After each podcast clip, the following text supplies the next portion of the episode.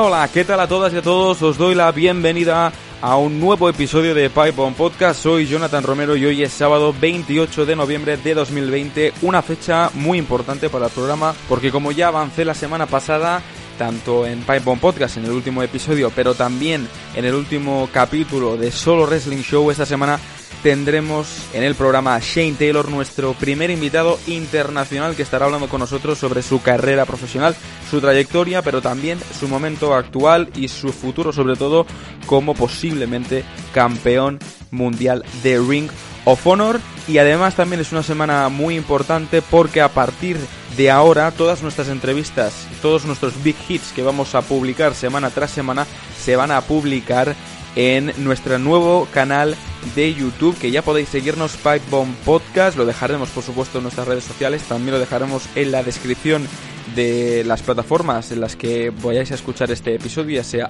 iBox, Spotify o iTunes. Solamente tendréis las entrevistas allí, todo lo demás lo tendréis, por supuesto, en formato podcast y posiblemente algún contenido exclusivo también lo vayamos añadiendo a medida que el tiempo vaya avanzando. Una semana muy importante, pero no nos debemos olvidar que todavía tenemos cosas que comentar, como por ejemplo la victoria de A-Kid como campeón, como ganador de esa Copa Heritage en NXT UK. Tenemos temas que comentar, así que vamos a repasar las redes sociales rápidamente. Twitter arroba PipeBombPod, Instagram arroba PipeBombPodcast y ahora sí que sí, nos vamos ya directamente con nuestra primera sección, Know Your Role. Know your role and shut your mouth!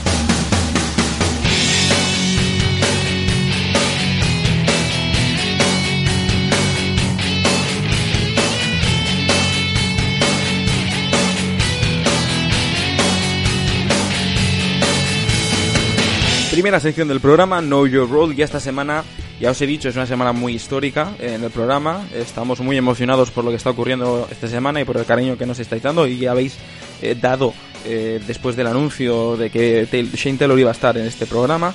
Pero también es una semana muy histórica a nivel nacional, por supuesto, porque A-Kid se ha convertido en el primer ganador de la Heritage Cup de NXT UK tras vencer en la final a Trent Seven y es un momento histórico, chicos y chicas. Esto es algo que hace tres años, cuatro años, cinco años era inimaginable. O sea, ya era el hecho de que, ya el hecho de que un luchador español, no aquellos que dicen, es que Kane nació en España. Bueno, pero es que Kane nació en Torrejón de Ardoz, en una base militar americana. O sea, realmente no se podría considerar como que Kane es español, ¿sabes? Eh, pero realmente un español que ha nacido en España, que ha vivido en España, que se ha criado en España, está luchando para la empresa más importante del wrestling a nivel mundial, eso ya, ese hecho es algo histórico. Y ya lo hablamos, lo hablamos con Aikit hace tres meses en nuestro primer episodio. Es algo que nadie se podía pensar o que muy difícilmente pensábamos que podría llegar. Pero ocurrió, ocurrió. Las, a veces los sueños se, se convierten en realidad porque el sueño de Aikit de convertirse en luchador de WWE también fue el sueño de muchas personas, de muchos aficionados durante tantos y tantos años al wrestling de WWE, de, de poder ver a un español y poder defender, ¿no? Eh, siempre sus combates, de poder sufrirlos y también disfrutarlos de una manera muy especial, porque al fin y al cabo, cuando ves luchar a alguien que es de tu propio país, que es tu paisano, que lo has conocido, que, disfrutas con sus combates, no sientes igual, ¿no? Que, que con otro foráneo, con otro americano, con otro europeo sabes que en estos combates que va a tener él vas a estar ahí ansioso por verle ganar y, y, por supuesto vas a estar triste cuando pierda, ¿no? Y ese momento que decía de que ver a un luchador español estar en WWE ya es, que ya es histórico, eh, más todavía es el hecho de que se convierta en ganador de algo. ¿no? Eh, yo cuando anunciaron esta, este torneo de la Heritage Cup, os voy a ser muy franco, yo pensaba que Kid iba a llegar lejos, pero no que iba a ganarla. Estaba muy convencido. Eh, no porque considerase que Kid no era lo suficientemente capacitado o bueno para poder llegarlo a, llegar a conseguirlo, sino porque creo que, bueno, pensaba que al ser un torneo muy británico, con reglas británicas, pues eh, quizás, como siempre, el primer ostentador es algo importante, pues se lo iban a dar a un británico, como es Trent Seven, que además es un nombre, pues muy importante, ¿no? O sea, Trent Seven ya lo conocemos de, de antes. Entonces yo estaba muy convencido de que Ikit iba a llegar lejos, de que iba a hacer algo, de que iba a sorprendernos de su, a, su, manera, que nos iba a deleitar con sus eh, movimientos, con sus combates, que nos iba a ofrecer contiendas de muy alto nivel, pero no pensaba que iba a ganar.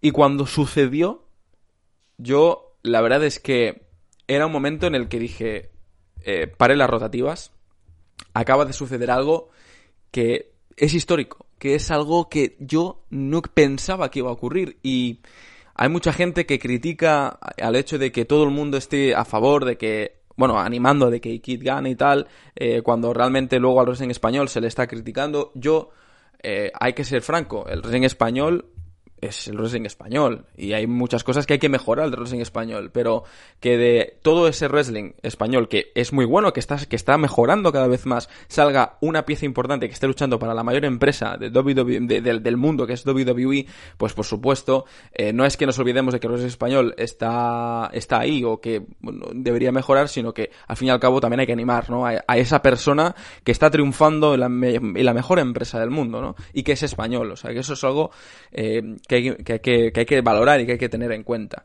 Eh, es histórico, este momento es histórico y esto es algo que, no lo podemos negar.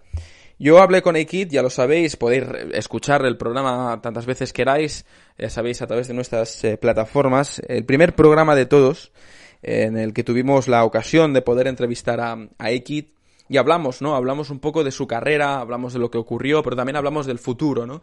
Hablamos de qué es lo que posiblemente íbamos a ver de Kit en un futuro. Y bien, yo como he dicho en Twitter, hoy ese futuro se ha cumplido, ¿no? Parte de ese futuro de Kit se ha cumplido. Y se ha convertido no solamente en el primer luchador español en firmar para WWE, sino que también el primer luchador en ganar una copa de NXT UK la Copa Heritage.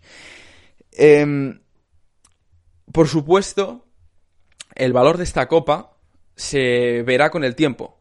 Porque quizás ahora, pues, eh, lo veamos como algo muy importante, ¿no? Y en un futuro quizás posiblemente desaparezca, o no, o al contrario, posiblemente, pues, eh, sea algo muy importante en la historia de NXT UK y bueno, pueda llegar a ser algo, ¿no? Entonces, eh, eso le consagrará realmente como alguien más importante o menos, ¿no? Pero realmente hay que, hay que vivir en el presente y ver lo que ha ocurrido ahora, ¿no? Y lo que ha ocurrido ahora es inimaginable, es impensable, es, algo que tenemos que estar agradecidos de poder ver. Y el que no lo ve así, creo que entonces está viendo con, con, con una venda en los ojos.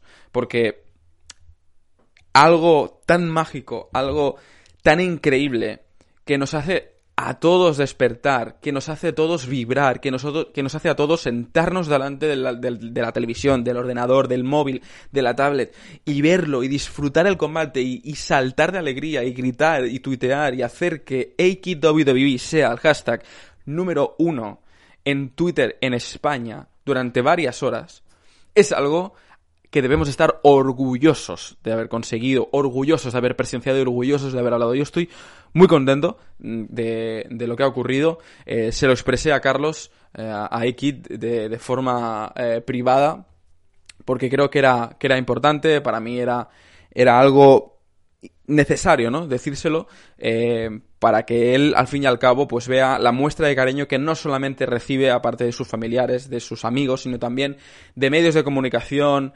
de periodistas, de profesionales, de otros luchadores, y eso es súper importante, ¿no? Em, ¿El futuro qué deparará? Pues el futuro puede ser cualquiera. Ah, tengo la corazonada de que A-Kid va a ser alguien en WWE va a ser alguien. Ya hay mucha gente que está pensando, ¿cuánto tiempo crees que hace falta para ver a Aikid en el main roster? Calma, calma, calma chicos y chicas. Eh, NXT UK es el primer paso. Hay que construirse, hay que construirse una, una carrera, ¿no? Una historia aquí. Triple H, ya lo ha dicho en, en Twitter, tiene un futuro muy brillante. Eh, y eso está muy bien. Triple H quiere a Aikid y al fin y al cabo, Triple H y compañía han decidido poner a A-Kid como el ganador de esta copa. Por lo cual, algo tiene que tener.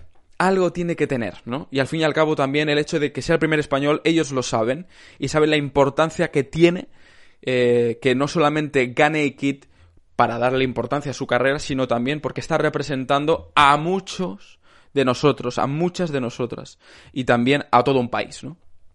Entonces, Triple H es consciente de lo que está haciendo, Triple H es consciente de la habilidad y la calidad que tiene Kid, pero hay que seguir sumando. ¿Y cómo se sigue sumando? Pues con combates, con contiendas, perdiendo, ganando. Y ahora creo que el objetivo principal para A-Kid a largo plazo, o a medio plazo mejor dicho, es el campeonato de NXT UK. O sea, no hay más. Ahora lo tiene Walter eh, posiblemente en un futuro lo pueda, tener Ilja Dragunov. Y me encantaría ver un Ilja contra Aikid. Y me encantaría ver a Aikid como campeón. Yo apuesto todo lo que quiero a que Aikid va a ser campeón. Tarde o temprano. No me importa que viene o de aquí dos. Lo importante es que Aikid siga en WWE, siga en NXT UK, le sigan dando oportunidades, le sigan dando combates, le sigan dando minutos en televisión y sobre todo que le den un título. Cuando gane el título, forje su carrera, madure, tenga más experiencia, eh, etcétera, etcétera, irá sumando. Todo irá sumando y la evolución se, irá notando poco a poco, se irá notando. Esto es algo que va a ser innato, va a ser inevitable. Eh, tiene los pies muy bien puestos sobre la tierra, tiene la cabeza muy bien amueblada, muy bien centrada, sabe lo que quiere, sabe lo que está bien y lo que está mal sabe los errores que ha cometido para poder mejorar en ellos, sabe cuáles son sus virtudes, lo sabe todo.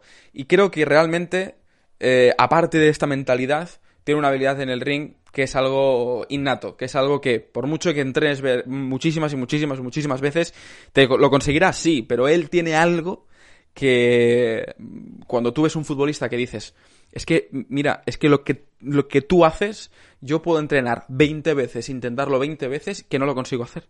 Y, y tú lo haces como si fuese algo súper fácil.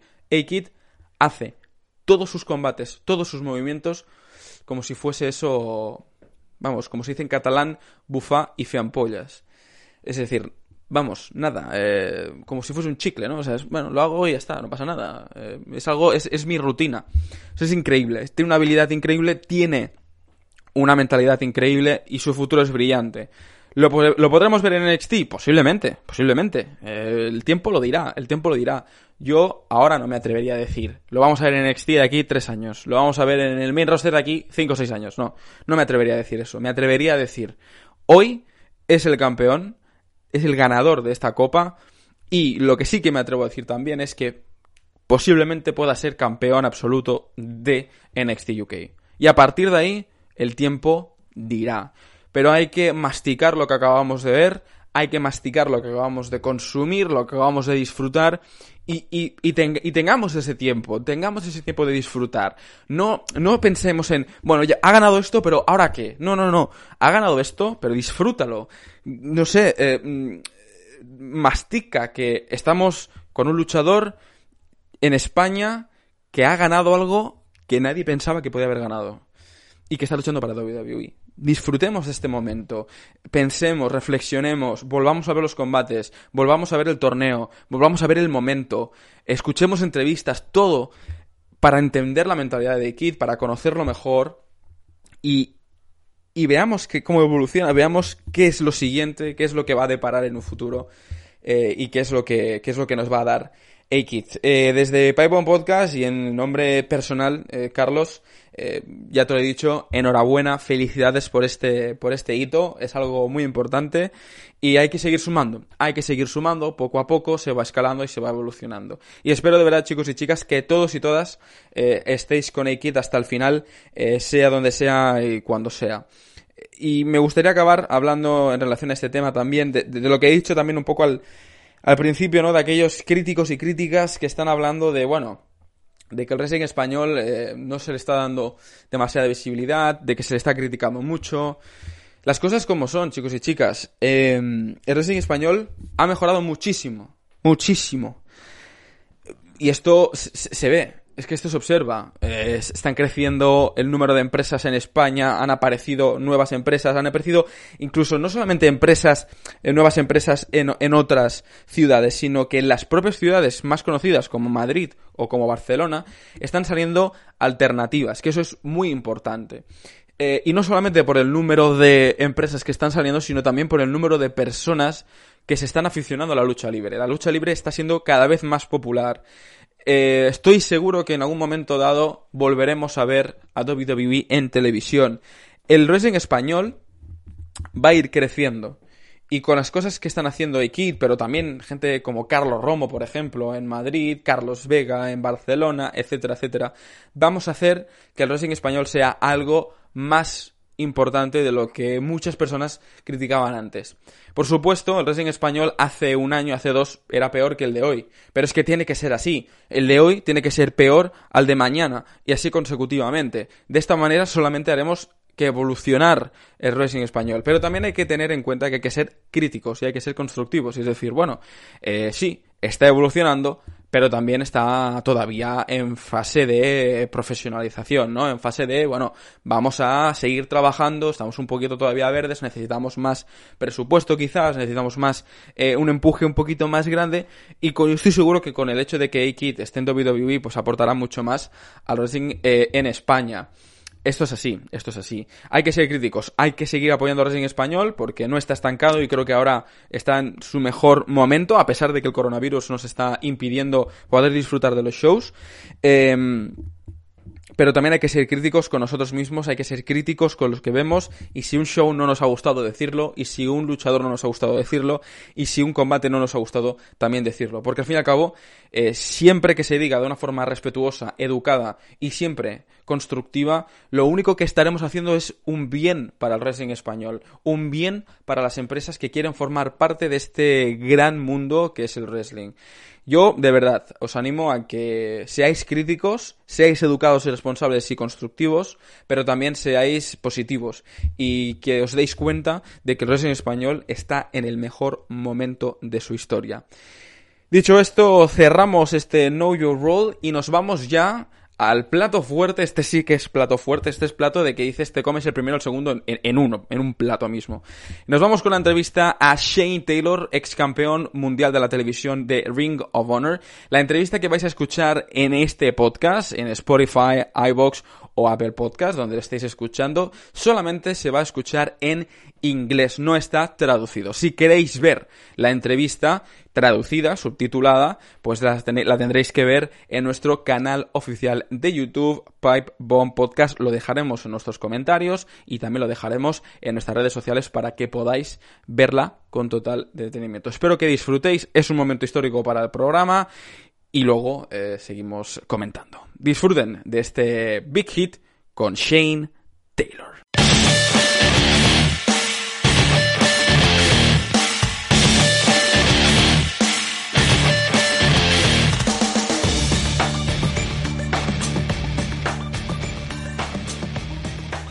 Shane Taylor, the self-proclaimed the baddest of all time. How are you doing? Welcome to Pipe Bomb Podcast, man. Hold on, hold on, hold on. You're gonna come here with that sort of introduction to self-proclaimed baddest? No, no, no, no. no. You didn't hit accolades. you didn't hit nothing. You're not talking okay. about. Um, you're talking about the former Ring, Ring of Honor World Television Champion, the CEO of Shane Taylor Promotions, the baddest of all time. No asterisk no self-proclaimed Shane Taylor. That's how you introduce okay. someone like myself. Sorry, sorry, man. I, I was trying to, to be kind. that's that's that's even better than mine, of course. I I know it was. I know it was. Why? Because I did it. yeah, I know that. Uh, thank you so much for being here, Shane. Uh, this is uh, an honor, truly honor to be to be here talking with you because, man, you're the first ever international guest in Pipe Bomb Podcast. So how, how, how do you feel about that, man? How do you feel about that? I'm I great. I'm I'm great, but, man. First, first international guest. That's how it's done. You know, had the long talk with Kevin Eck when I did uh, the Honor Strong mm-hmm. podcast. I was like guest number twenty nine or something. I was like, that's ridiculous. that's ridiculous. don't have me on 29. You know what I mean? But uh, it's all, it's all good. Thank you for having me. No, it, it, it's it's a real pleasure for me. Uh, so first, before getting into into your career, professional career as a professional wrestling, I want to ask you, how did you live all this situation uh, around COVID nineteen? Because it's been a very tough months, uh, and here in Spain, we were like okay, uh, this is very tough, but uh, how how do you live that? Uh, just kind of following the protocols, man. You try to distance as much as you can. You you, you wear your mask, you wash your hands, you know, and and you do all of the things that are in your control. Uh, try to limit the places you go and and and things of that sort.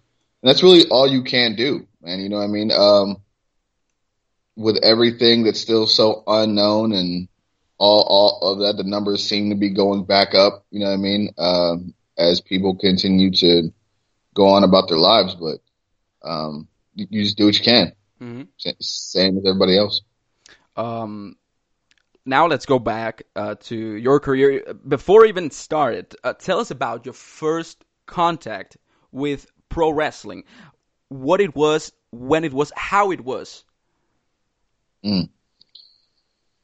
My earliest memory of it uh, would be my dad taking me to the Richfield Coliseum mm-hmm. uh, in Ohio, and I and, and, the match that I remember seeing was the Warlord against Kerry Von Erich. Oh, and it went to a double count out, and everybody in, in the building just started throwing shit down at them. There was cups flying, popcorn flying. I was like, "Yo, what is this?" the old days. Whatever this environment is, I need to be a part of it. This is chaos. This is, you know, for for two people. I had to ask my dad. I was like, "Do they know them?" And he was like, "Nah." I was like, "So for two people who none of these people have ever met, you know what I mean?" to generate that sort of response and make you know a whole building hate them. You know what I mean? Mm-hmm. Insane. So I knew right right then. I was like, this is something that I got to be a part of. Mm-hmm. Uh, do you feel passionate about professional wrestling at that at that time? Uh, you thought you, you were like. I want to be somebody else, somebody else, or I want to do something different that it's not professional wrestling, or you were that kind of people that say, okay, this is what I want to do, uh, this is what I want to be uh, in in the future. I I knew it was something that I that I I wanted to do, but I really didn't know how to go about doing it, right?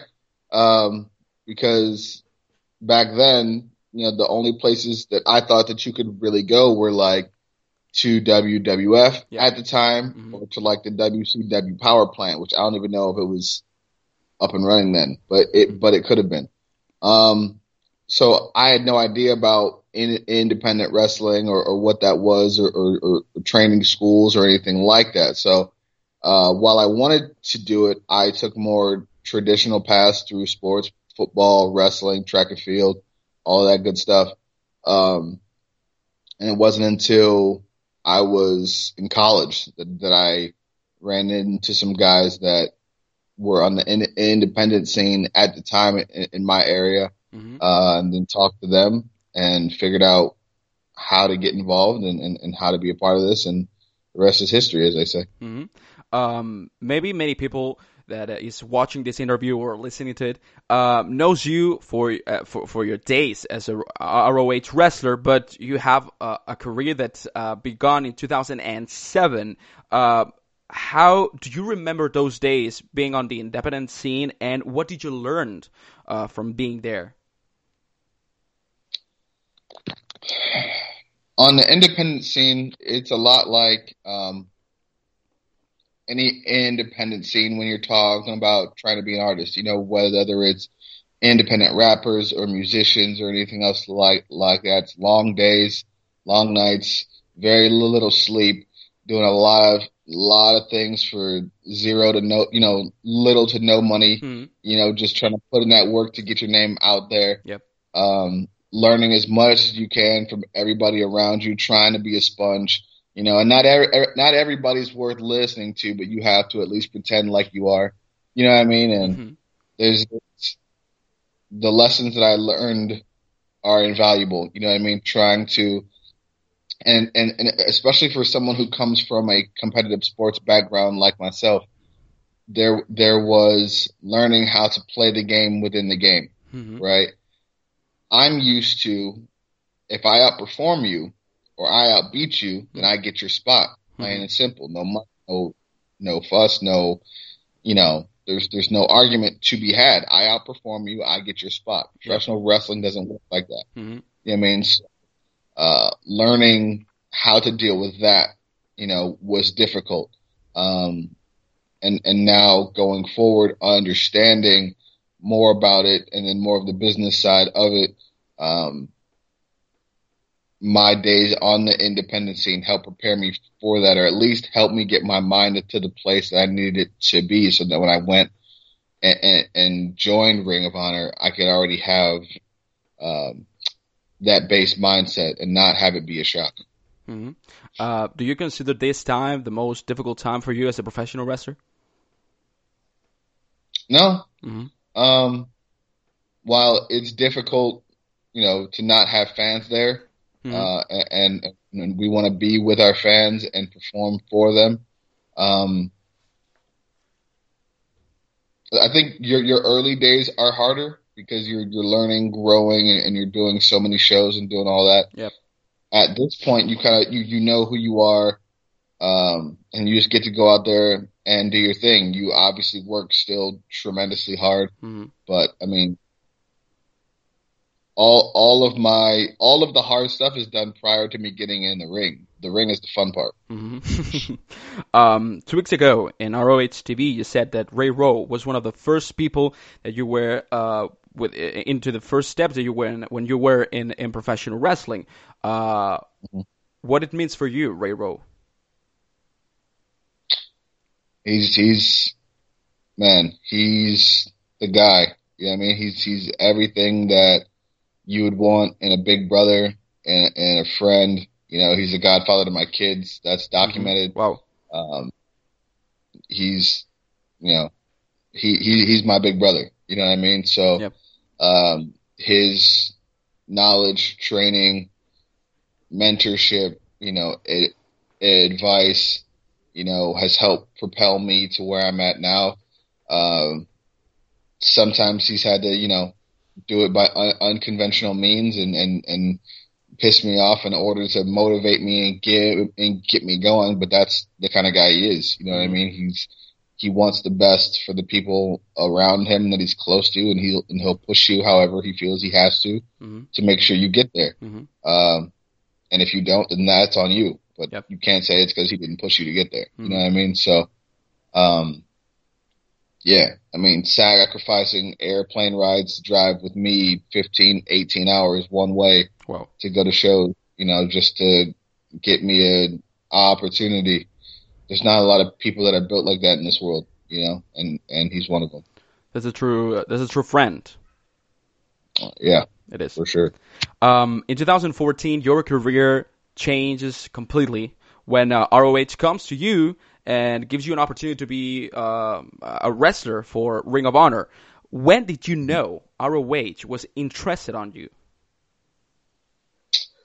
Uh, I've been there a few times. Uh huh.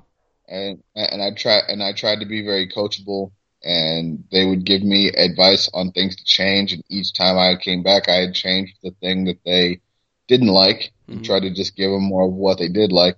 Mm-hmm. Um, and it wasn't until Keith and I started to tag team and we came out in the suits and things like that that people really started to go, okay, we can see something with them, you know? Mm-hmm. And so right after that, shortly after that, you know, maybe six, seven months of doing that, it was kind of like, oh, okay. Like once, once we started getting flown places, we were like, okay, like it, it's starting to come together. Yep. You know what I mean? Uh, and, and we were picking up wins too. Like once we were picking up wins of getting flown places, we're like, all right, this is starting to be a real thing. Mm-hmm. Um, that that's it. Uh, you made your first steps into in, in, the company with one of the greatest wrestlers of the independent scene back then. Now in WWE, Keith Lee. How it is to work with Kay as a Pretty Boy Killers? Oh, it was great. I mean, we we complement each other's styles perfectly. I, obviously, we're both hard hitters. We're both straightforward, uh, both athletic, but Keith has a different level of athlete of, of athlete in him. Mm-hmm. You know, his ability yep. to go and, and do the aerial moves, sure. to do, you know, all, all the crazy things that he does. Yep. You know, uh, that, that's what he brought to the table as well as his charisma. Mm-hmm. Um, presence. And for me, I bring what I bring, and I'm very much straightforward and hard hitting, uh, and able to sort of be that yin and yang balance, right? Mhm. Um, and of course, the interaction between the two of us is what makes it fun because of our personality differences. Mhm. Um, so a lot of people get to see us having fun out there because we're genuinely just talking shit to each other a lot of times. You know what I mean? And, uh, just, just, just having a good time, Yeah. man. But when you're out there with one of your boys, you know, that, that, that allows you to bring the intensity, bring the show, but also bring that piece of you that connects to the people too. hmm Um, how did you react it when we all know that Keith Lee was going to work for? WWE? I congratulated him. Mhm. Um, me and him were talking prior. Yep. Um, and he was mentioning that th- there were multiple reasons for it, um, which I understood all completely. hmm Um, and I just told him I was like, "Hey, man, look, you have to go do what's best for you, your your your career, your family, and and and the goals that he has after wrestling. hmm You know, he he had to do what he had to do." Um, and like, and like I told him, and like I've said in other podcasts and interviews, you know, Mhm. it was my job to be a star with or without him, Mhm. right? So the goal when we started was for us to both make careers out of this. That's been achieved. Um, after this time with Key uh, as Pretty Boy Killers, you began uh, another run. This time with Caprice Coleman, with Rhett Titus, with uh, Kenny King as uh, this stable called Rebellion. Um, in what aspects did you think did you evolve as a wrestler, as a professional wrestler, uh, when when you were part of this stable? What do I think I learned from that? Yeah. Okay. Uh, I, I learned a lot from those guys, especially, um, I learned how to move in Ring of Honor. And when I say that, I, I, don't just mean like how to conduct yourself as a professional. There, there are just certain ways, especially when you're dealing with corporate companies. Mhm. There's certain ways that you have to move, certain avenues that you have, have to take, uh, landmines that you can step on and not even know that you're doing it Mhm. you know, Yep. um, think, think, th- th- things of that sort, right? Because you're, you're, you're blending multiple worlds, Mhm. right? There's the world I come from where everything is straightforward. It's abrasive. It's cut, it's cut to the chase. And then you have a corporate world where people are, it, it's more nuanced. It, Mhm. It's more subtle. Mhm. You know, people tend to, you know, play around points as opposed to getting straight to it, right? Mhm. So, um, a lot, a lot of times those worlds can clash, right? Yep. People from the business world can see someone like myself and think I'm being rude or abrasive or aggressive, and I'm really not. Mhm. I'm just trying to cut through all the bullshit to get to what to get to what the point is. You know what I mean? Mhm. Um, so being so that time with them was crucial because they allowed me to see just how things were working. You know, and so I I've been able able to move a little different to avoid, you know, Mhm. most of the time stepping on those landmines and and and, and having those problems. Um, and of course, the in ring stuff, the timing, the when and whys, and all of that comes. Uh, and you couldn't ask for three better performers to learn from at that time Mhm. than the three of them. Mhm. Um, like you said on your amazing introduction uh, of this interview, uh, you're a former That's all. Thank you. you're a former ROH World Television Champion. Um, what it meant for you, personal and professionally, that title reign.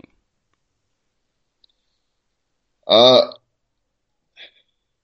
it was eye opening, bit bittersweet, but at the same time, it was amazing because, um, you know, I, I've, I've only had two big goals, well, three big goals when I started this, this career path. Mhm. One was to provide a living for my family. Yep. The others were to go to Japan Mhm. and then to go to Ring of Honor. Yeah. Um, so being able to knock out two out of three of those so far, and then being able to make history on on on top of it, and be only the third African American male in the history of the company to win that championship, other than Kenny King and Jay Lethal, Mhm. uh, was tremendous. Yeah. Um, I remember the night I won it in Toronto, there was a lot of open mouths, a lot of people like, what the hell is going on? No way. Mm-hmm. A lot of shocked faces. And then I looked off into the distance and there was a group of about maybe 10 to 15 black kids Mm-hmm. And, and, and their parents and the look on their faces, Mm-hmm. the pride, the energy, the excitement, the, that, that hope that they had in, in their eyes when I won that championship. All it, that moment let me know exactly what I needed to be about and what that run needed to be about and the platform that I was on, the ability to reach people that I had. And I wanted to make sure that I dedicated um, not only that championship run, but a- a- anything that I do after uh, to making more moments like that for for all my fans, but but especially for fans that look like me and come from where I come from, because they just don't get a lot of positivity Mm-hmm. in the world. Everything they're told is pretty negative um, about themselves or their culture, and so I I wanted to be that bright spot. I wanted to be that hope, that inspiration. Um, and, and I think what what we're doing with Shane Taylor Promotions uh, lets the world know that that's exactly what our mission is. Some people like that I say that, some people don't, but the truth is the truth. Uh, in which aspects do you think you have evolved from the Shane Taylor prior to that title reign to the Shane Taylor post champion? Understanding of what my goals are, understanding of what the mission is, understanding of knowing the fact that I'm going to have to do things different than other people. You know, the, the, the same avenues, the same opportunities, the same, uh, legs up, the, the same, uh, hands that are going to reach out to help aren't coming for me. You know what I mean? Yep. So, um, I have to make sure that I put myself and my guys in positions to be successful, knowing that those helping hands aren't coming. Mm-hmm. Um, and, and and so what that does is it allows me to focus in more, um, and and, and really sort of game plan, uh, from a business aspect and from a performance aspect, exactly what we need to do in order to, uh, stay where we're at. And that's at the very top of Ring of Honor. Cause I'm sure there are a lot of people waiting for us to slip so that they can, you know, not, not give us the credit that we deserve. But, uh, as long as we go out there and we keep performing and outperforming and we keep putting on, you know, matches that get the, that they get the crowds talking, and there's nothing that they can do. Mm-hmm. Uh, after losing the title at Final Battle, it was confirmed that you were leaving Ring of Honor um, and become a free agent. Nonetheless, you returned in February 2020 at the beginning of this uh, of this year. What were the main reasons why uh, you came back to ROH? One of the main re- reasons that I came back to, uh, to to ROH is because my guy, my VP COO Ron, Ron Hunt, Mm-hmm. negotiated the single biggest per fight deal in the history of Ring of Honor. I I, I said one one of my goals is to uh, provide for my family Mm-hmm. and change cycles and, and change build generational wealth and pass something along to my kids that they can then take and, and, and build something for future generations. Mm-hmm. Um, this was able to be the start of that. Mm-hmm. You know, uh, all of that change starts with me. And so being able to make that kind of money as well as a guaranteed championship opportunity of my choosing and a six man championship Yep. opportunity Yep. for Kaun and Moses. Um, all of those factors were huge parts of my decision to come back because it's great to have singular success, Mm-hmm. right? Yep. Uh, but for me, it's not just about self. Mm-hmm. If if I'm going to make it, the goal then is to bring as many people up with me as I can. That's great, man. That's how you, you know, I mean, that's that that's how you build your communities up. That's how you build your culture up. That's how you build those around you, and then they're allowed to go out and help build more people. You know what I mean? Yeah. So, uh, it's about success together. You know, so having those three factors in in that new deal is what made me come back. That's great, man. That's that's that's great. Um, two weeks ago, again, uh, you said as well that uh, your main goal in ROH is to be world champion. My question is, what kind of champion do you want to be in ROH?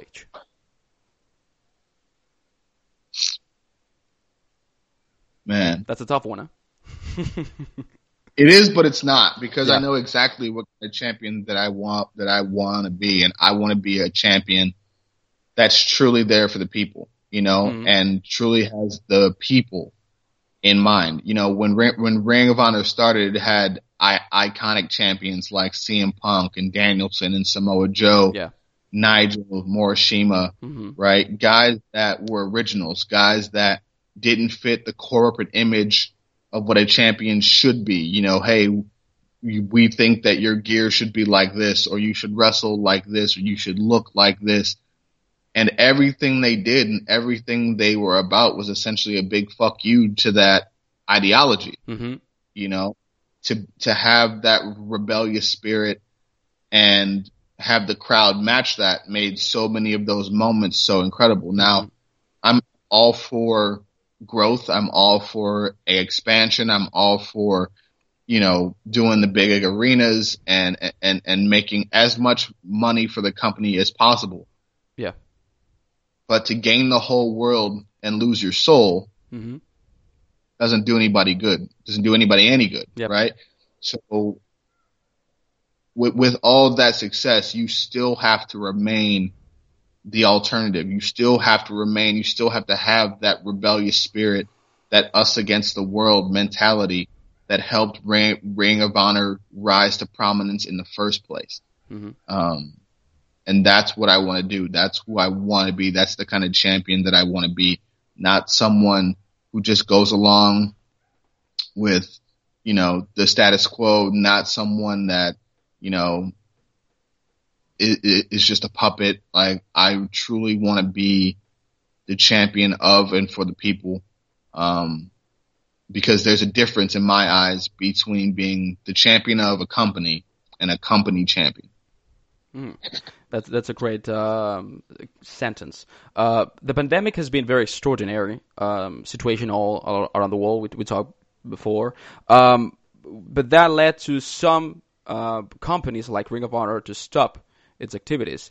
Uh, how do you feel um, Ring of Honor had handled all this situation? Because I, I know that uh, some, I, I, don't know if some, but all the wrestlers uh, were paid uh, while everything was stopped. So how do you feel uh, ROH uh, was handled all together?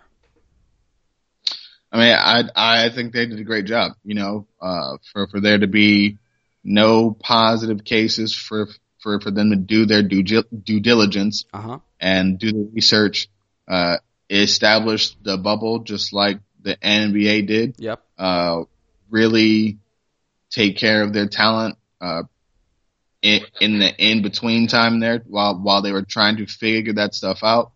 Um, staying connected and having meetings and, and, things of that sort, sort of letting people know what was going on mm-hmm. and keeping people updated was great. Um, and then to come out with fresh ideas and to hit the ground running, yep. uh, not only with the pure tournament, but with the matches that we've had after the fact, yep. the stories, the production, uh, how they've sort of revamped things to, to make the best out of this mm-hmm. and put on a product that's been well received, um, speaks great things to uh, the adaptability of the office of the people, you know, on the creative side of things who are just busting their ass trying to make sure uh, that we can present what we are, and that's the best wrestling on the planet. Uh, so hat, hats off to all of them for the tremendous job that they're doing. Hats off to the talent uh, who have been on fire this whole time. You know, uh, everybody's got a common goal and they're driven uh, to make this place the best that it can be. Uh, and, and you can see it night in and night out. Yep. Uh, in my opinion, ROH did a great job, and I think it was uh, the the best company that uh, keep their the, the, safety of its workers, and I think that's that's the main goal. That's the main thing on, on this situation. So, uh, congrats on Ring of Honor for that. Uh, since the product was was brought back uh, with the Pure Championship tournament. Uh, we saw like a different format of production on these episodes of mm-hmm. ROH. Do you feel more comfortable uh, with this different kind of product that now they're presenting to the people every single week?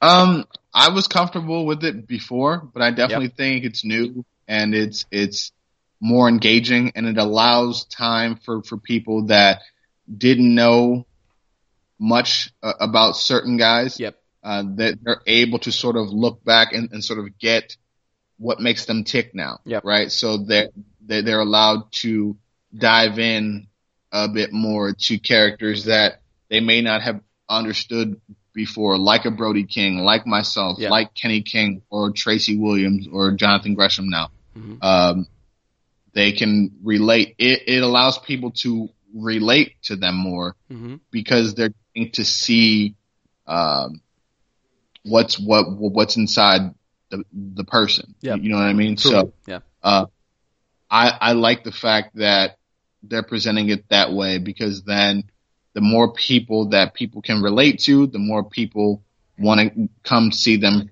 perform when things happen. You know, uh, the more they believe in them or the more they hate them, what, whatever the case is, yep. but allowing that opportunity to be seen in front of them is tremendous. Mm-hmm. So I, I love it. Um, and, and, and I hope even when things do open back up and we can have fans again yeah. that, you know, they, they continue to present it like this. Uh, I think it's great. Um, it's fresh. It's new. Um, I, I love it. Really. I love it. And, and if I'm honest, uh, I didn't know some of the guys that were on the Pure Championship tournament, and those introductions before every match, I think they were very smart to do because um, I, I didn't know them, and now before the match, I knew their backgrounds, where they come from, what they uh, what they have done in professional wrestling. So that's great, and it's a great idea. And so uh, again, uh, thanks to Ring of Honor, congratulations for that.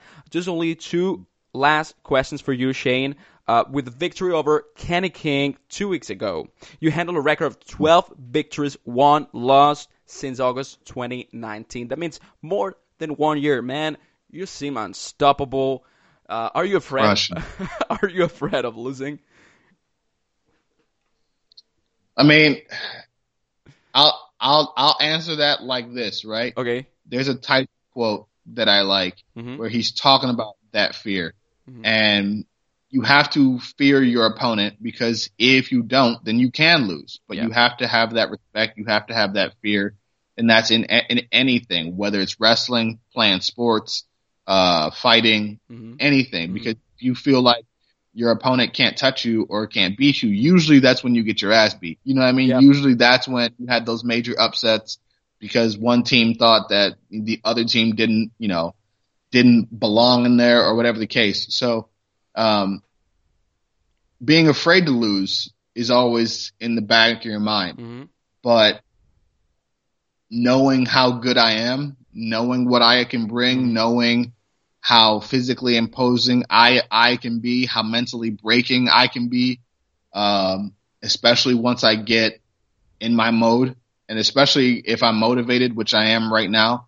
Uh, to be Ring of Honor World Champion, there's not too many people that are standing in front of me, mm-hmm. um, able to take what I, I can dish out for 10, 15, 20, 30 minutes, however long it's got to be, um, and, and, and come out on top. So I'm, I'm not really nervous. I'm not really sweating it. Uh, up, up next uh, on that list is Brody King. Yeah. Um, I've already knocked off one king mm-hmm. in Ring of Honor. So now it's just time to do it again. Oh man. Um, Brody is big, strong, powerful, fast, but nothing I haven't seen before. Mm-hmm. Um, Brody's used to manhandling people and sort of I- imposing his will as well.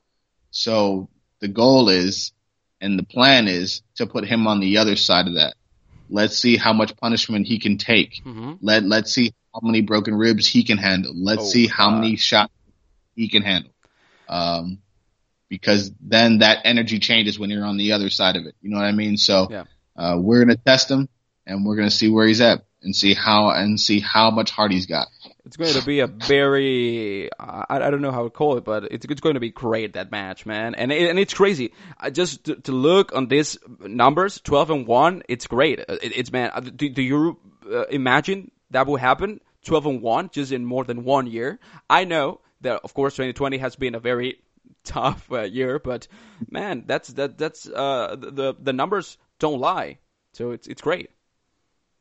I mean, and and and to be honest, right? You're, uh, all I can think about is that loss to Dragon Lee Yeah, yeah, of because course. that's that's the one loss. Yeah, And if that wasn't there, then you're talking about, you know, 25, 26 and 0 in the last year. You know Yeah. I mean? Still world television champions. Yeah. Still, you know what I mean? Like you, you, you're talking about, you know, records at that point, hmm right? So, um, damn, it, it, it, it, it's just frustrating to be like, damn, Yeah. that one night sort of changed everything. Yeah. You know what I mean? But, uh, but but but it's good to have nights like that and reset and get back to basics, Of course. so- sort of. You know what I mean? And Yeah. doing doing what I do. So, um, yeah, it, it, it just shows that the run that w- that w- that we're on Mhm. is pretty special and um, is only going to get better. Okay. Um, last question. I don't want to ask you about what you're going to do because we know that maybe you're going to be uh, the next uh, ROH World Champion. Uh, but I want to ask you this: How do you want to be remembered once you decide to retire from professional wrestling?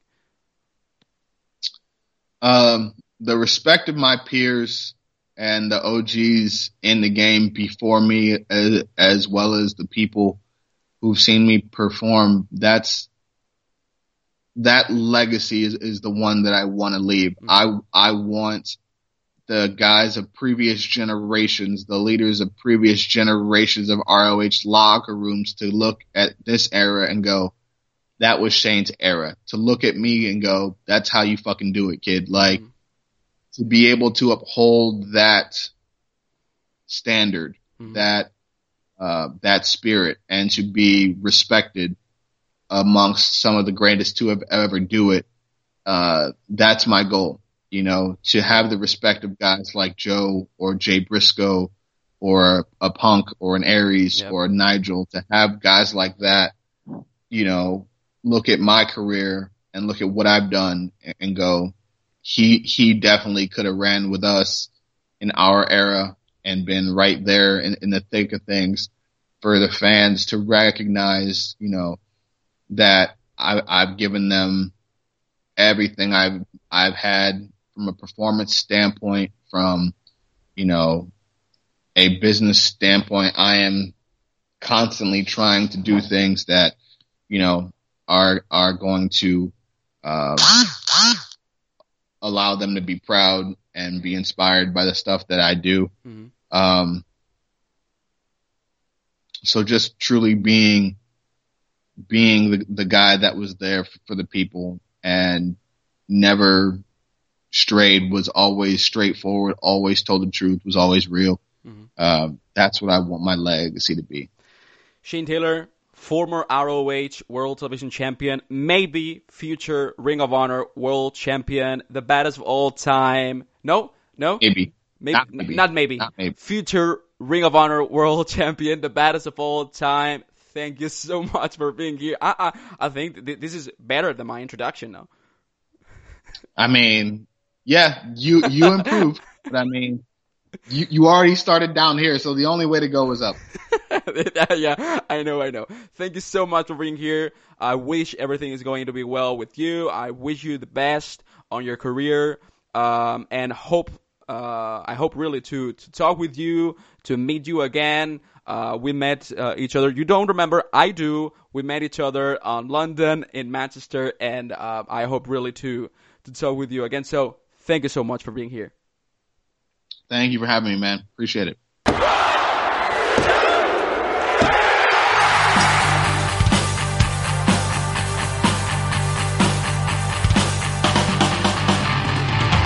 Y después de esta magnífica entrevista que espero de verdad que os haya gustado, os hayáis deleitado y os hayáis entretenido y conocido un poco más también a Shane si es que no lo conocíais, vamos a acabar este programa, este episodio, hablando también sobre alguno de los temas que más eh, gracia o más eh, intriga me han dado para poder hablar en este pinfall, en esta última sección del programa.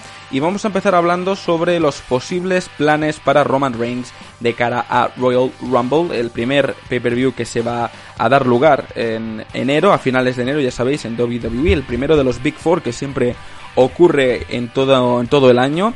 Pues bien, al parecer Roman Reigns se enfrentará a Daniel Bryan por el campeonato universal eh, en Royal Rumble. O sea, esto es algo increíble. En teoría, bueno, pues eh, se, iba, se iba a hacer antes este combate, pero bueno, al final ha, ha decidido WWE en teoría aplazarlo hasta, hasta Royal Rumble, hasta finales de ese mes. Según Dave Meltzer, y cito textualmente, dice que en este momento, con respecto a Roman Reigns contra Daniel Bryan por el título universal, ese combate estaba programado para llevarse a cabo en algún momento como podría ser TLC, pero se inclina hacia una fecha posterior. No se sabe muy bien el motivo por el cual se ha hecho este cambio, pero me gusta, me gusta este combate.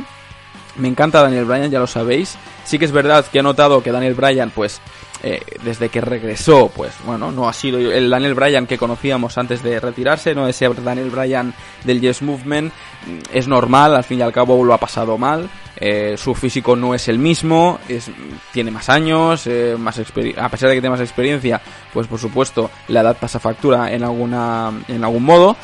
Entonces, bueno, era, era difícil poder ver a, a un Daniel Bryan exactamente igual al que vimos anteriormente a su retiro o a su semi-retiro pero la verdad es que es un momento muy importante el hecho de que ahora mismo a Daniel Bryan le den esta oportunidad titular. Sabemos que Roman Reigns retendrá, eso está claro. O sea, no veo ahora mismo a Daniel Bryan ganando el cinturón. Eh, pero creo que es muy importante que se le vuelva a dar la importancia a Daniel Bryan que realmente debería tener. O sea, todo este tiempo ha estado un poco más ausente, ha estado por el campeonato intercontinental, ha vuelto a un estado de forma magnífico y creo que es el momento ahora mismo para que Daniel Bryan poco a poco vuelva a ese estatus de no te diría main eventer, pero te diría de la uppercard, de estar luchando por el título y de quién sabe en un futuro ser campeón. Roman Reigns y Daniel Bryan creo que tienen dos estilos de lucha totalmente distintos, ¿no? Daniel Bryan es mucho más técnico, es más, eh, bueno, ya sabéis, a ras de lona, etcétera, y Roman Reigns no sé cómo no sé cómo describirlo realmente porque creo que la lucha libre de Roman Reigns es un poco distinta a, la de a la de muchas eh, personas a muchos luchadores. Pero creo que va a ser un buen duelo entre dos eh, grandes nombres para la empresa entre dos grandes luchadores Daniel Bryan actuando como babyface, Roman Reigns actuando como heel, creo que podría llegar muy bien esa, esa conexión y me gustaría sobre todo muy bien ver cómo, cómo evoluciona la historia, cómo evoluciona la historia con el tema, bueno, entendimos pues Jey Uso, ¿no? Cuando le dio esa super kick a Daniel Bryan para clasificarse en el combate de Survivor Series, posiblemente por ahí pueda ir, pueda ir la cosa. Pero quiero ver cómo evoluciona el tema de The Tribal Chief eh, con Daniel Bryan, con Jey Uso, con Paul Heyman, etcétera, etcétera. O sea, creo que van a ser unos buenos meses y va a ser un pay-per-view, un, combate bonito de ver. Espero que así lo sea, ¿no? Eh, y que se, sobre todo lo digo, ¿no? Que se le dé importancia a Daniel Bryan, que vuelva a tener ese tipo de estatus y que a pesar de que no vaya a ganar, pues al menos que le veamos en estos, en estos niveles, en esta zona tan alta que, que muchos luchadores a veces, pues o a veces no, siempre intentan o desean estar ahí, ¿no? Así que bueno, buenas noticias, creo que vamos a tener un buen Royal Rumble, tengo muchas ganas, tengo mucho hype, siempre lo digo.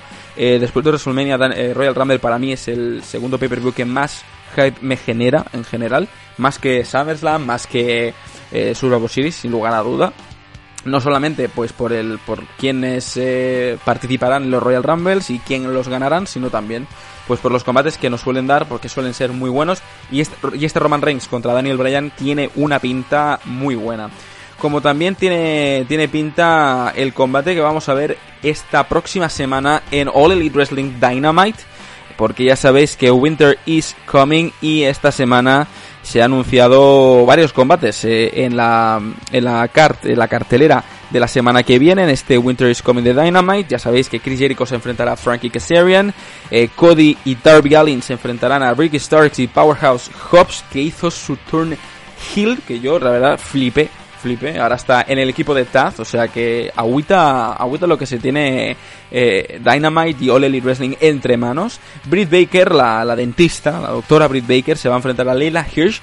Y también vamos a tener de nuevo una, una batalla real Dynamite Diamond, que todavía no sabemos qué participantes van a formar parte de, de esta batalla real. Pero lo que realmente importa en este Winter is Coming es el duelo por antonomasia, el campeonato mundial de All Elite Wrestling que será defendido de nuevo por John Moxley y que, bueno, intentará arrebatárselo el señor Kenny Omega. Este es un combate que yo os debo admitir que no pensaba que iba a ocurrir en un Dynamite, pensaba que iba a ocurrir en un Double or Nothing, en un Revolution, mejor dicho, perdón, porque Double or Nothing todavía cae a mediados más o menos de, de año, pero Revolution creo que era el momento clave, ¿no? Porque Moxley ganó el título en Revolution hace casi ya un año ante Chris Jericho y creo que significará mucho que en ese mismo pay-per-view también lo pierda, ¿no? Y que se cambie de manos y que al fin y al cabo pues John Moxley haya tenido un reinado de un año creo yo muy bueno, o sea, el, reinado como campeón mundial de Elite Wrestling creo que es, vamos, eh, un reinado que, es de envidiar, que mucha gente le gustaría tener, porque ha tenido todo tipo de, combates, todo tipo de, contrincantes, todo tipo de momentos, o sea que creo que ha sido un reinado muy completo.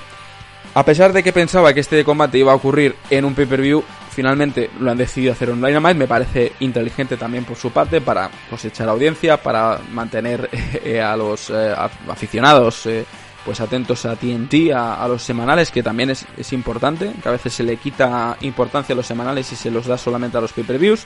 Em, ¿Y quién creo que va a ganar? ¿no? Al fin y al cabo esa es la pregunta por antonomasia. ¿Quién creo que va a ganar? Yo creo que va a ganar Kenny Omega, si soy sincero. Eh, posiblemente podamos ver un segundo combate en un futuro, posiblemente a lo mejor John Moxley retenga el título y veamos si un John Moxley Kenny Omega 2 de cara a Revolution. Puede ser, es posible. O sea, ideas puede haber de todo, ¿no? Pero creo que es momento ya de que John Moxley cambie, eh, mejor dicho, perdón, que el título mundial cambie de manos. Porque no estoy diciendo que John Moxley no me haya gustado, lo acabo de decir, que me ha encantado, pero uno se cansa ya un poco de ver a Moxley ganar siempre, retener siempre y tener el título y parece invencible, ¿no?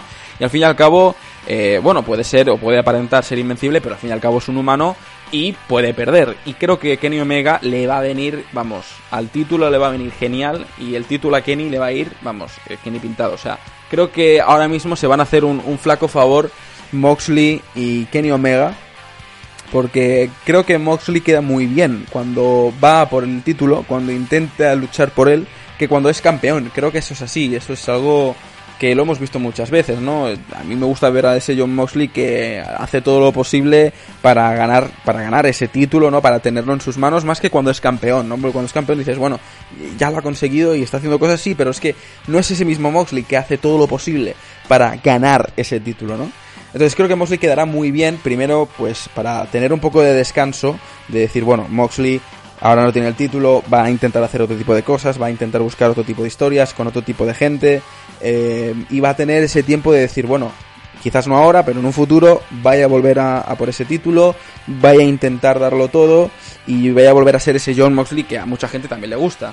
Y a Kenny Omega también le va a favorecer mucho ese resultado porque por supuesto Kenny Omega lo conocemos mucho porque en Japón era la estrella número uno, porque era campeón mundial y cuando ha llegado al Elite Wrestling pues ha quedado un poco opacado, ¿no? Ha quedado como en un segundo plano, campeón por parejas, con esa historia con Hanman Page, bueno... Eh, y parece como que ese aura de main eventer, de, de uppercard, que es Kenny Omega o que era Kenny Omega, pues como que se perdió un poco, ¿no?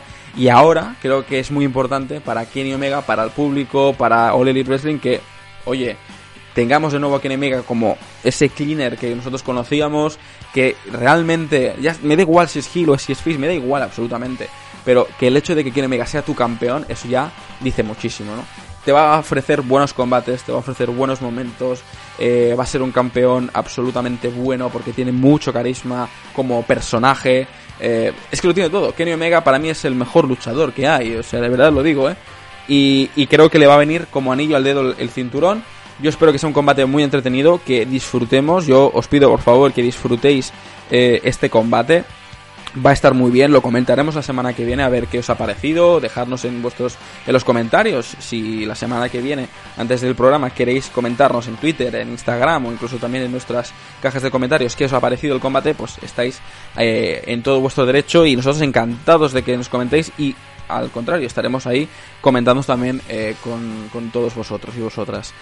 Buen combate, buen episodio es el que se avecina en Dynamite. Difícil lo tiene NXT para intentar superar lo que se avecina y creo que lo mejor es que no contraprogramen demasiado, que intenten hacer siempre lo suyo, que intenten hacer su programación normal y corriente, porque a veces eh, se dice mucho, ¿no? Cuando uno va a hacer un episodio muy importante y el otro hace todo lo posible para hacer un episodio aún más importante y es como una lucha de egos que al fin y al cabo no lleva a ningún lado, ¿no? porque al fin y al cabo creo que son dos nichos bastante diferenciados, el público que consume Dynamite y el público que consume NXT. Pero bueno, eh, simplemente espero que los dos salgan favorecidos. Por supuesto, en este caso un poco más Dynamite porque está eh, poniendo un poco más de leña en el fuego esta semana. Y espero de verdad que sean dos muy buenos episodios. Winter is coming. A ver, a ver qué nos depara si Moxley o eh, Kenny Omega. Tendremos nuevo campeón, tendremos el mismo campeón de siempre, veremos a ver la semana que viene y vamos a acabar ya con el último tema, un tema que a mí me ha hecho muchísima gracia, que es, eh, que es lo que ocurrió en, Dynam en Impact Wrestling, perdón, Impact Wrestling en Access TV, el, último episodio. Esto ya el mundo ya, ya todo lo sabe, ¿no? Se ha convertido esto en, en una en una en un meme. Pero yo creo que hasta el propio Jay Styles se tiene que estar partiendo el culo y hablando con los creativos, decir, oye, os habéis salido con esto porque esto es increíble, a pesar de que ahora mismo no pueda hablar de ello públicamente, ¿no? Por, por estar con WWE.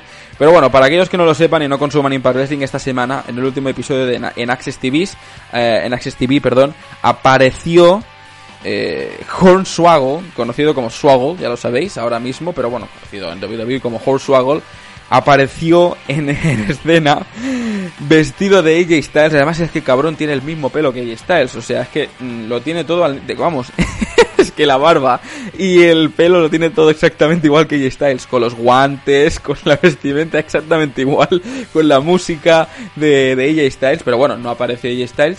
Eh, sino que creo que lo, anunciaron como AJ Swaggle, me parece que fue así. O sea, esto es increíble, es increíble. Y tuvo una lucha, por supuesto, con, con Ethan Page que se partió el culo, yo creo, ¿no? Dijo, esto, esto es una mofa, ¿no? al fin y al cabo, eh, bueno, al fin y al cabo, eh, Carl Anderson apareció en escena, apareció en, ese ringside.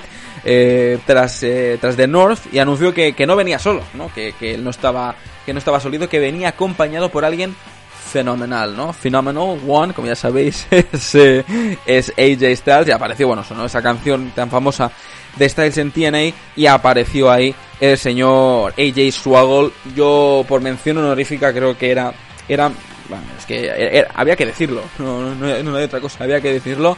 Esto, vamos, esto es, esto es increíble, chicos. Eh, yo, yo, yo amo, yo amo a, a Swaggle, amo, amo este, estas ideas y esta creatividad que a veces es que nos olvidamos un poco también, ¿no? De que hay que pasárnoslo bien, ¿no? De que siempre estamos siendo muy críticos y siempre estamos analizando todos los combates y todas las historias. Esta historia está bien construida, la historia está mal construida, aquí ha habido un fallo de guion, aquí ha habido un fallo de combate, el combate ha sido bueno, ha sido malo, ha sido regulero. Pero a veces nos, olvidamos de algo que es tan básico, que es tan importante, que es disfrutar. Y como decía Johan Cruyff, ¿no? Eh, salir y disfrutar. Y al fin y al cabo es esto, ¿no? Es, bueno, disfruta de lo que estás viendo, disfruta de lo que te están ofreciendo, a pesar de que a lo mejor sea la mayor mierda que vayas a ver en tu vida, pero disfruta de esa mierda también, ¿no? Incluso. Eh, y a esto, para mí, es algo eh, de admirar, ¿no? Que a veces no siempre hay que tomarlo todo muy en serio, la vida también hay que tomarla un poco en comedia, en broma y hacer este tipo de cosas no daña a nadie, no daña a Styles, no daña a Volkswagen, no daña a WWE, a Impact, al fin y al cabo es algo gracioso que va a quedar para la posteridad. Nos hemos echado unas risas, ella está seguro que está partiéndose el culo en su casa y yo me alegro, me alegro que Impact Wrestling también, pues oye, eh, mejore, mejore estos productos y nos dé momentazos como este, que ya os digo yo, no me lo esperaba en absoluto. Dicho esto, eh, pues estos han sido algunos de los temas más relevantes o más interesantes que me han parecido esta semana.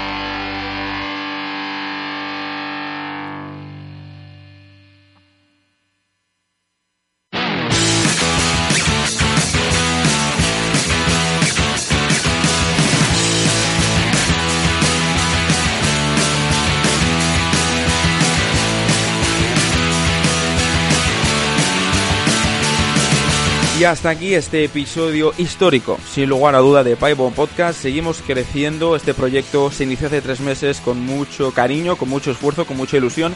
Y poco a poco estamos avanzando en este camino. Eh, empezamos con estas redes sociales, abrimos Instagram, continuamos haciendo las entrevistas cada semana lo más interesantes posible, intentando hacer que el wrestling español siga subiendo y, siguiendo, y siga teniendo esa importancia que realmente merece.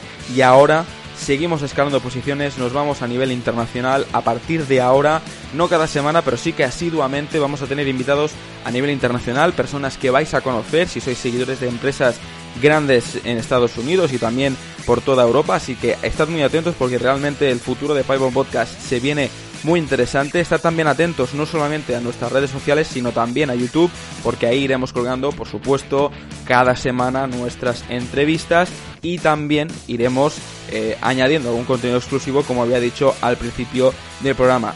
Todo esto que está ocurriendo es gracias a vosotros y a vosotras que cada semana nos dais vuestro apoyo en redes sociales, vuestro apoyo en todas las escuchas que tenemos semana tras semana. Solo puedo decir eso, que muchísimas gracias por seguir apoyándonos, por seguir estando al lado y seguir confiando en un proyecto muy humilde, pero que realmente tiene un corazón muy, muy, muy grande, como todos los vuestros. La semana que viene seguiremos eh, aportando nueva información, comentarios, opinión y por supuesto también otra nueva entrevista que anunciaremos también en el siguiente episodio de Solo Wrestling Show. Seguirnos en Twitter, arroba PipeBombPod, también en Instagram, arroba PipeBombPodcast. Ha sido un placer, como siempre, estar una semana más en los micrófonos y haciéndoos pasar un rato lo más entretenido posible. Soy Jonathan Romero y como siempre os digo, sed muy prudentes, sed responsables y nos oímos la semana que viene aquí en Pipe Bomb Podcast.